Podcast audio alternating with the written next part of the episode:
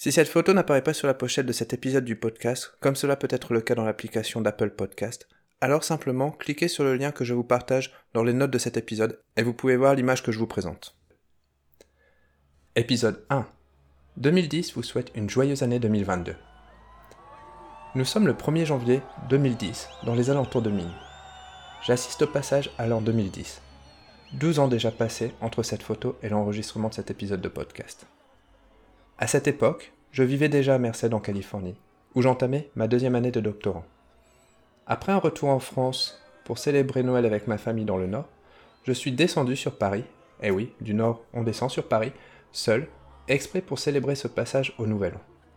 Je me suis installé au milieu d'une foule grandissante, sur les bords de la Seine avec mon trépied, eh oui, photo de nuit oblige, sur le bord de Billy, très exactement aux côtés du pont d'Iéna, en face de la tour Eiffel. De souvenir, les illuminations de la tour Eiffel ont duré une quarantaine de minutes environ, dans un froid plutôt supportable aux alentours de 0 2 degrés, et se terminant par quelques feux d'artifice.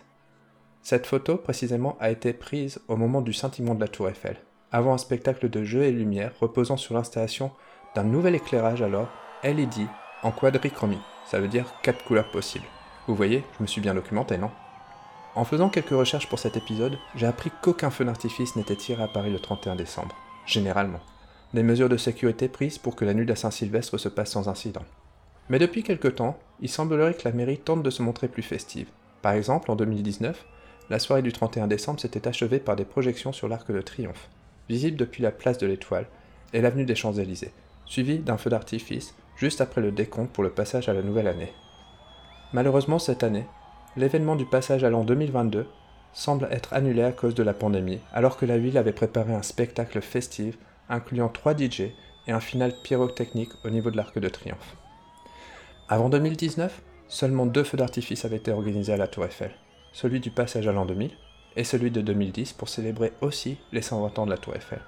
Ce fut donc un coup de chance pour ma part que d'assister à ce spectacle de son et lumière exceptionnel. Enfin, retournons à nos moutons et à l'histoire de cette photo. Une fois le spectacle de la Tour Eiffel terminé, je me suis mis à être parti sur les Champs-Élysées, vers l'Arc de Triomphe. Sur le chemin, une foule de personnes, toutes plus joviales les unes que les autres. J'ai dans ma photothèque des portraits de totales inconnus qui ont posé pour moi ce soir-là, totalement festifs et allègres. Et avant de repartir ensuite dans la petite chambre de bonne que je louais pour la nuit, je suis revenu vers Rivoli et le Louvre, alors presque totalement déserté, et de ressentir alors très fortement que Paris était à moi. Comment deviner alors que quelques semaines après, j'allais rencontrer cette pétillante Mexicaine qui deviendra ma compagne et avec qui on fonda notre famille ici à Merced Mais ça, c'est une histoire pour un autre épisode de Photos Sonores.